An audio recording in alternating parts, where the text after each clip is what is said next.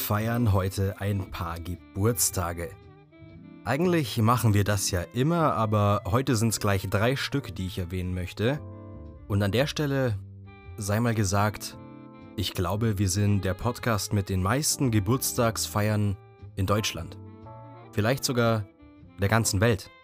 Und damit herzlich und hallo willkommen zu Filmbar, dem Podcast mit den meisten Geburtstagsfeiern und Glückwünschen auf dieser Seite des Mississippi. 5 Euro an jeden Drittklässler, der das Wort Mississippi aus dem Stegreif sofort buchstabieren kann. Ich möchte anfangen mit dem Geburtstag von Louis de Funès. Eigentlich ist das überhaupt nicht meine Generation, aber ich habe früher einige Filme von ihm gesehen, weil mein Dad ein ziemlicher Fan war, beziehungsweise ist, und ganz besonders Louis und seine außerirdischen Kohlköpfe ist mir da im Gedächtnis geblieben. Und ich muss aber dazu sagen, dass ich nicht wirklich viel von ihm mitbekommen habe. Ich meine, das war ja weit vor meiner Zeit. Und ich bin eigentlich schon froh, dass ich weiß, wer er überhaupt war und dass ich wenigstens einen Film kenne von ihm. Aber auch wenn ich ihn nicht so gut kenne, war es mir das trotzdem wert, ihn heute zu erwähnen, weil er ein, eine sehr prägende Figur in der französischen und europäischen Filmgeschichte allgemein ist oder war. De Funès wäre heute 106 Jahre alt geworden. Leider ist er ja schon relativ früh verstorben, mit 68 Jahren. Ich vermute mal, für Frankreich war De Funès sowas wie für uns Deutsche Otto Walkes so ein Comedy-Urgestein. Bevor wir mit dem nächsten Geburtstag weitermachen, kommt hier erst einmal das Filmbar ABC. Heute präsentiert von dem Buchstaben B wie Bertha. Heute geht es um das Wort Baustelle. Eine Baustelle kann ja vieles sein. Ob wir nun von einer Baustelle sprechen, wie wir sie im Hintergrund gerade hören. Jungs, mach mal bitte kurz Pause, ich muss gerade aufnehmen. Dankeschön. Oder von einer Baustelle ohne Betonmischer, Schlagbohrer und Co. Baustellen sehen wir überall, wenn wir nur mal die Augen aufmachen. Rassismus zum Beispiel ist eine Baustelle, an der wir schon seit Jahrhunderten arbeiten. Thema Umweltschutz ist vergleichbar mit der Baustelle zu einer Plattenbausiedlung. Es werden viele Hochhäuser gebaut, die in der Summe einen Komplex ergeben. Und beim Umweltschutz ist eines dieser Hochhäuser Plastik. Ich für meinen Teil bin kein Heiliger und ich könnte mein grüner Fußabdruck-Game wirklich um einiges verbessern. Aber eines dieser Dinge, die mir dann doch immer wieder ein Dorn im Auge ist, ist eben dieses Plastikproblem es ist wirklich sehr krass, wie viel unnötiger Kunststoff produziert wird. Viele Supermarktketten machen, machen ja schon was dagegen und es gibt auch einige Hersteller, die sehr auf Recycling achten. Aber was ich so ein bisschen vermisse, ist die strenge Initiative der Hersteller, mal auf den Tisch zu hauen und zu sagen, jetzt reicht's. Schluss mit Plastik, wir steigen auf Papier um oder was weiß ich für Alternativen. Ich weiß auch, dass es nicht allen Herstellern möglich ist, aber diejenigen, die könnten, sind halt sehr passiv bei dem Thema. Solange der Rubel rollt, passt ja alles. Das große Problem, was wir als Gesellschaft einfach haben, ist, dass man immer wartet, bis ein anderer den ersten Schritt macht. Ich mach's, wenn du es auch machst habe ich da im Hinterkopf. Das ist ein Satz, den man sich als Kind oder Jugendlicher des Öfteren mal gesagt hat. Natürlich ist es super, wenn der Kunde versucht, auf Plastikverpackungen zu verzichten. Aber wie wäre es denn, wenn die gar nicht erst in den Regalen stehen? Wenn es der eine umweltbewusste Kunde nicht kauft, kommt halt einer zwei Minuten später und dem ist es egal. Dann haben wir den Dreck wieder im Kreislauf einfach mehr Engagement würde ich mir da wünschen von den Produzenten und Herstellern, dass sie den Verbraucher quasi nicht mehr in die Versuchung führen, unnötig viel Plastikmüll zu produzieren. Aber bis das Thema mal richtig angekommen ist, vergehen, glaube ich, auch noch ein paar Jahre und bis wir wirklich mal einen strengen Öko- und Klimaplan haben, liegt's eben in der Eigenverantwortung der Verbraucher, dem Plastik so gut es geht den Rücken zu kehren. Ja, so viel zum Thema Baustellen. Wir gehen zurück zu den Geburtstagen. Und der nächste auf der Liste ist Wesley Snipes. Der wird heute 58 Jahre alt. Und korrigiert mich, wenn ich falsch liege. Aber kann es sein, dass Wesley Snipes einfach von der Bildfläche verschwunden ist? Ich habe in meinem Leben, glaube ich, noch nicht ein einziges Interview mit ihm gesehen. Das Einzige, was ich von ihm außerhalb der Leinwand mitbekommen habe, war, als er für ein paar Jahre ins Gefängnis musste, wegen Steuerhinterziehung oder irgendwie sowas war das. Und dann nach zwei Jahren wieder entlassen worden ist, um dann das übrige Jahr von seiner Haftstrafe in Hausarrest abzusitzen. Das war so 2012, 2013. Ansonsten weiß ich über Wesley Snipes wirklich absolut gar nichts. Wobei, das stimmt nicht ganz. Wusstet ihr, dass der Tekken-Charakter Raven nach Wesley Snipes modelliert worden ist? Und was ich auch mal zu Snipes gehört habe, war, dass es zum Teil recht anstrengend sein kann, mit ihm zu arbeiten, weil er sehr von sich selbst überzeugt ist, um es mal höflich auszudrücken, und sich selber hier und da über die anderen Menschen am Cast stellt. Also Selbstbewusstseinsprobleme hatte der Gute bestimmt noch nie. Die folgende Person ist die letzte in der heutigen Geburtstagsliste und zwar feiert Joanne K. Rowling heute ebenfalls Geburtstag. Parallel dazu hat auch der berühmte von ihr geschaffene Harry Potter Geburtstag. Stellt euch vor, ihr seid ein alleinerziehendes Elternteil und lebt von Sozialhilfe, dann schreibt ihr ein Buch, was zunächst mal von allen Verlagen abgelehnt wird, und irgendwann sagt dann doch einer zu, der euch aber dann nicht unter eurem ganzen Namen veröffentlichen lässt, weil ihr eine Frau seid und ein Junge womöglich kein Buch lesen möchte, was eine Frau geschrieben hat. Und rund 15 Jahre später schätzen diverse Menschen im Internet, die aber alle natürlich nur irgendeinen Stuss vor sich herlabern, dass dein Vermögen größer ist als das der Queen. Unfassbare Geschichte, all das ist so passiert. Joanne Rowling hat mit der Harry Potter Buchreihe etwas so Großes erschaffen, dass ich nenne es mal Hogwarts Universum, ist eine so bedeutsame Marke geworden und hat sich so tief in den Köpfen und Bücher und Filmregalen der Menschen festgesetzt, dass es wirklich schon seltsam ist zu wissen, dass das alles von einer einzigen Person ins Leben gerufen worden ist. Alleine wenn man sich anschaut, wie Harry Potter die Karrieren der Schauspieler in den Verfilmungen gepusht hat, ich meine, J.K. Rowling hat Daniel Radcliffe, Emma Watson und die ganzen anderen Schauspieler im Cast weltberühmt gemacht. Und das alles, weil sie darauf bestanden hat, die Rollen ausschließlich mit englischen Schauspielern zu besetzen. Was ich bei Harry Potter immer sehr bemerkenswert fand, ist die Vielseitigkeit und Kreativität. Die Figuren sind alle so einzigartig. Ich meine, Dobby der Hauself.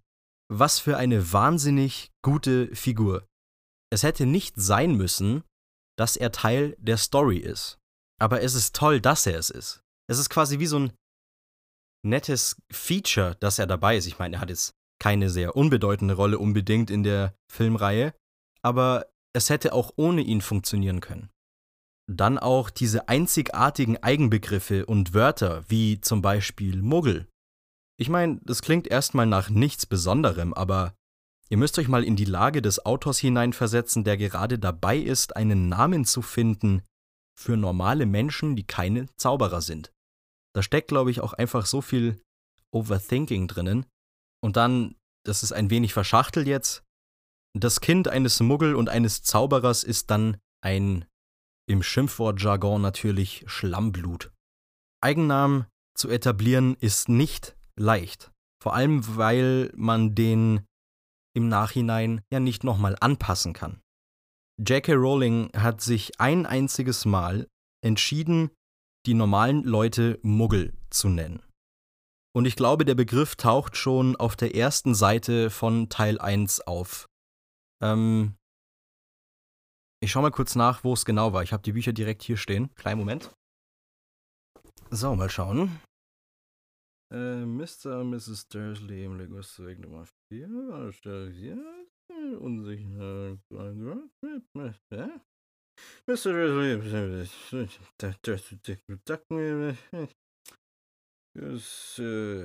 Okay, es ist nicht auf der ersten Seite. Nachbarn besser. Hm, hm, hm. Ja, es ist auch nicht auf der zweiten Seite. Ich hab's gefunden. Ich hab's gefunden. Äh, das Wort Muggel fällt in der Harry Potter Buchreihe das erste Mal am Ende von Seite 9. Ich lese euch mal den ganzen Satz vor. Im Gegenteil, auf seinem Gesicht öffnete sich ein breites Lächeln und die Leute, die vorbeigingen, blickten auf, als er mit piepsiger Stimme sagte: Heute verzeih ich alles, mein lieber Herr. Heute kann mich nichts aus der Bahn werfen. Freuen wir uns, denn du weißt schon, wer ist endlich von uns gegangen. Selbst Muggel wie Sie sollten diesen freudigen, freudigen Tag feiern. Das war das erste Mal, als das Wort Muggel gefallen ist bei Harry Potter. Die Bücher könnte ich eigentlich auch mal wieder lesen. Ich habe lange keine Harry Potter Bücher mehr gelesen. Die stehen da alle, ich glaube, ich habe, habe fünf Teile. Ich habe bis, bis der Halbblutprinz, aber gelesen habe ich schon lange keins mehr. Ich habe auch, glaube ich, nur bis zum dritten oder vierten gelesen. Ja, und seit Seite 9, vorletzter Satz vom ersten Harry Potter Band, Der Stein der Weisen, war J.K. Rowling an dieses eine Wort Muggel gebunden. Sie konnte es ja nicht mehr umnennen. Autoren haben auf ihre Werke immer eine komplett andere Sicht als der, ich sag mal, Konsument. Wenn ihr einen Autoren von irgendwelchen Geschichten fragt, ob es einen Begriff oder generell eine Sache gibt, die sie im Nachhinein ändern würden, dann werden die euch ohne Zweifel sofort was sagen können. Das kommt dann oft auch mit der Zeit, dass man sich fragt, warum habe ich das so genannt und nicht so? Das wäre doch aber viel besser gewesen. Natürlich ist das völliger Schwachsinn. Ich nehme das jetzt nur mal als Beispiel, das sind keine Fakten. Wenn J.K. Rowling den Begriff Muggel im Nachhinein sich anschauen würde und sagt, hm, also irgendwie, das hätte ich auch anders lösen können. Vielleicht wäre es besser gewesen, wenn ich es so genannt hätte oder eher so. Dieser Prozess der eigenen, ich sag mal, Unzufriedenheit mit seiner Arbeit ist der perfekte Nachweis für Passion. Der Autor arbeitet sozusagen noch nach Abschluss und Veröffentlichung an seinem Werk weiter und findet Dinge, die er im Nachhinein am liebsten verändern würde, weil er das Gefühl hat, es ist einfach noch nicht perfekt. Obwohl es New York Times Bestseller ist und von Millionen Menschen geliebt wird. Also Leute, wenn es etwas gibt, wo andere sagen, ihr seid mega gut darin, Ihr selber denkt aber, na, nee, lieb, dass du das sagst, aber da ist noch Luft nach oben und ich muss noch besser werden, meine Leistung ist noch nicht gut genug. Dann wisst ihr, dass ihr eure Leidenschaft gefunden habt. Der erste Harry Potter Band hatte bei der Erstveröffentlichung, glaube ich, eine Auflage von 500 Stück. Das dürfte Anfang bis Mitte der 90er Jahre gewesen sein. Ich glaube, es war 1994. Weder der Verlag noch die Autoren haben damit gerechnet, dass die Leute ihnen die Bücher förmlich aus den Händen reißen werden. Der Erfolg hat sofort angefangen und ist seitdem exponentiell gestiegen. Er wurde immer, immer größer. Ja, aus Harry Potter ist für J.K. Rowling ja eine unsägliche und so vielseitige Einnahmequelle geworden, das kann man sich kaum ausmalen. Ich glaube, sie hat noch Anspruch auf Filmeinnahmen, weil es wurden nicht alle Rechte an die Filmproduzenten äh, weitergegeben. Das ist auch der Grund, warum sie darauf bestehen konnte, dass in den Filmen ausschließlich britische Schauspieler gecastet werden. Merchandising dürfte auch eine ziemlich große Rolle spielen. Da hängt Rowling zweifellos auch noch irgendwo mit drin. Und dann natürlich der Erlös bei der Veröffentlichung von einem neuen Buch, das sie schreibt. Sie hat ja auch eine Prequel und eine Se oder ist es eine Prequel oder Sequel? Es ist eine Prequel zu Harry Potter, äh, Fantastische Tierwesen. Da gibt es auch schon zwei Teile von äh, Fantastische Tierwesen und wo sie zu finden sind und Fantastische Tierwesen Grindelwalds Verbrechen. Ich glaube, es gibt noch keinen dritten Teil, soweit ich weiß. Also Einnahmequellen dürften für sie genug da sein. Übrigens, Hermine Granger hat Rowling so geschaffen, wie sie sich selber in ihrer Schulzeit gesehen hat und hat da quasi eine kleine Charakterisierung der jungen Joanne Kathleen Rowling in die Romane mit eingebaut. Für Lied 1 der Playlist diese Woche dachte ich mir, wir nehmen einfach mal Happy Birthday, aber in der Version gesungen von Marilyn Monroe. Einfach mal, um all die Geburtstage gebührend zu feiern, die wir bisher schon bei Filmbar hatten. Ich hatte von Montag bis Dienstag einen schrecklichen Ohrwurm von Fly Me to the Moon von Frank Sinatra. Und den will ich natürlich an euch weitergeben das kann ich ja, das kann ich euch ja nicht vorenthalten. Also Lied 2, Fly Me to the Moon, Frank Sinatra. Ah, und wo wir gerade, wo wir gerade bei, bei Sinatra sind, äh, Lied 3, I'm gonna sit right down and write myself a letter. Passt auch sehr gut, weil ja ein großer Teil der Folge jetzt hier ums Schreiben geht. Und ich finde das Lied allgemein äh, auch sehr gut. Ich habe letztens übrigens erst wieder bei, bei Spotify äh, nachgeschaut und Sin Sinatra wird noch von sehr vielen Leuten gehört. Noch 9 Millionen Aufrufe pro Monat. Ich habe auch mal geguckt, Tupac und Biggie werden auch noch von 12 Millionen Menschen gehört. Das ist eigentlich, also dieser Gedanke ist eigentlich ziemlich krass. Keiner von denen, Sinatra nicht, Tupac nicht, Biggie nicht, die, die kannten alle, die wussten nicht, was Streaming ist und jetzt werden sie von Millionen Fans noch gehört. Was mich jetzt interessiert, Michael Jackson. Kleinen Moment. Michael Jackson, wie oft wird Michael Jackson noch gehört? Der hat das ja, für ihn war Streaming natürlich auch nie ein Thema. Der ist 2009 gestorben. Das war auch noch lange vor Spotify. Michael Jackson. Knapp 24 Millionen Hörer im Monat. Ach, Alter. Wahnsinn. Wahnsinn. Wisst, wisst ihr was? Heute gibt's eine Sinatra-Playlist. Eine reine Sinatra-Playlist, abgesehen von Happy Birthday. Lied 4. Ja, klar, I Could Write a Book. Logisch. Von Frank Sinatra. Ähm, für Lied 5 wird's schon schwieriger. Könnt jetzt wählen zwischen New York, Come Fly With Me. Äh, ja, Come Fly With Me wird Lied 5. Und wisst ihr auch wieso? Äh, ich habe vorgestern, oder gestern? Nein, vorgestern, ach, keine Ahnung, äh, eine Dokumentation über die Concorde gesehen. Dieses Flugzeug, was Anfang der 2000er abgestürzt ist. Das Überschallflugzeug. Sehr, sehr faszinierendes Thema auch. Äh, ich würde mich selber nicht als absoluten Flugzeugfan beschreiben, aber ich finde das Thema Luftfahrt schon sehr interessant. Hm, dass man die Concords nicht mehr hat fliegen lassen, das hatte mehrere Gründe. Zum einen gab es einfach keinen wirklichen Markt für Flugzeuge, die mit zweifacher Schallgeschwindigkeit um die Welt fliegen. Das war einfach ein reines Luxusprojekt, wo man zehnmal so viel Geld für ein Ticket bezahlt hat als beispielsweise für einen normalen Transatlantikflug. Und man war aber auf der Strecke Paris-New York nur drei Stunden in der Luft anstatt der normalen acht. Ist schon, ist schon ein Argument. Außerdem haben die Concords Sprit gefressen. Wow! Also, das war wirklich abnormal. Es gibt auf YouTube noch einige Videos von den Starts von, von den Concords. Dieser braune Kerosinstreifen, den eine Concorde mit sich hinterhergezogen hat. Das schreit förmlich nach Fridays for Future.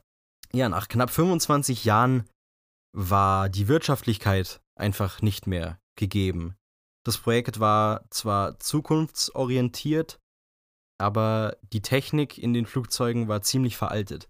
Äh, weil das Problem war, also das Projekt Concorde wurde, glaube ich, gestartet äh, zum Ende der 60er oder Mitte der 70er, also irgendwo im Raum 70er Jahre.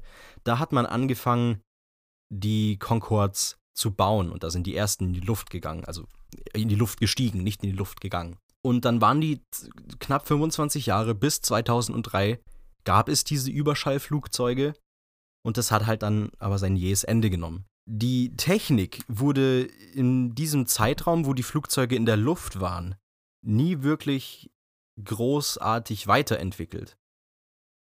Das war so ein, so ein bisschen ein Widerspruch in sich. Man hat dieses fortschrittliche und krasse Thema Überschallflugzeug, was übelst modern klingt, aber dann hängt alte Technik drin. Ja, weiß nicht, irgendwie. Er ist halt einfach falsch gelaufen, das Ganze. Das wurde falsch angegangen in meinen Augen.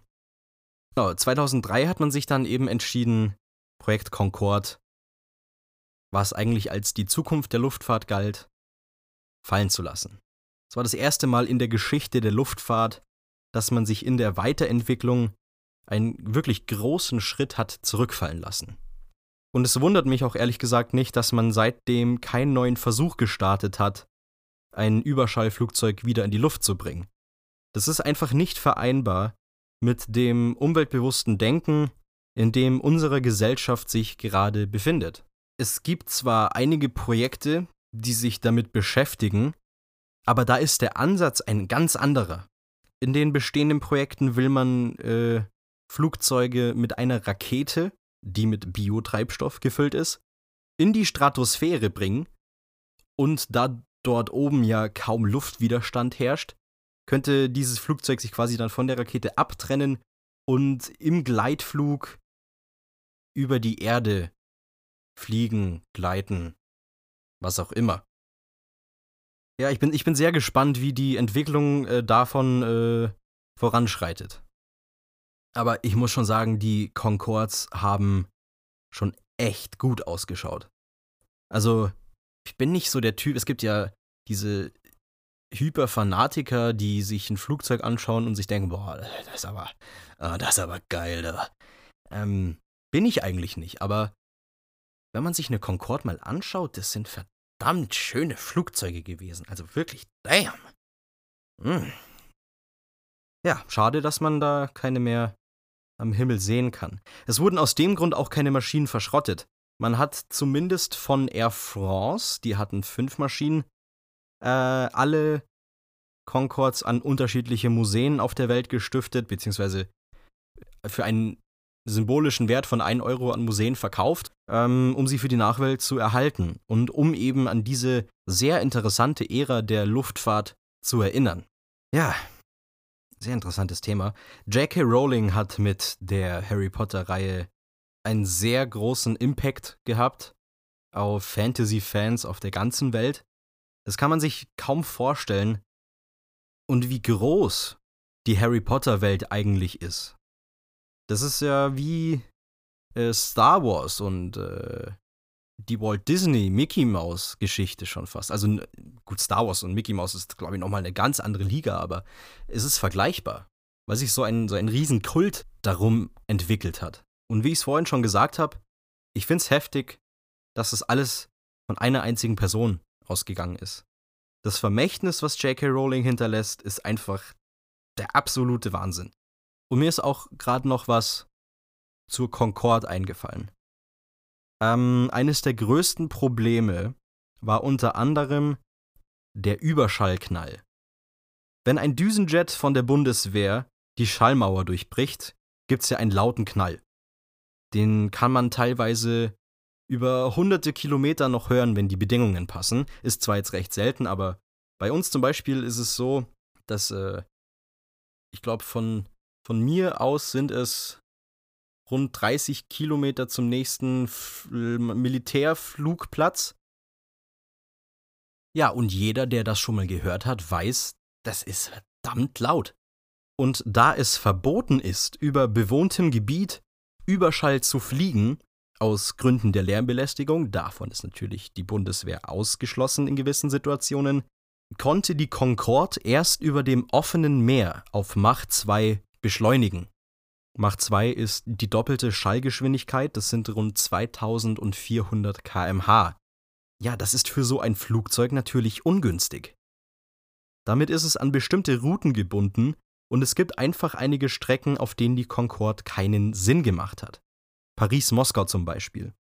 Ist komplett weggefallen, weil das Flugzeug nirgends auf dieser Strecke das machen konnte, was es wirklich gut kann. Und wenn ein Überschallflugzeug nicht Überschall fliegen darf, dann tut's eine ganz normale Passagiermaschine genauso. Die NASA arbeitet gerade an einem Konzept, in dem sie ein Flugzeug bauen wollen, das so aufgebaut ist, dass es beim Durchbrechen der Schallmauer nur einen Knall macht, der so laut ist wie das Zuschlagen einer Autotür.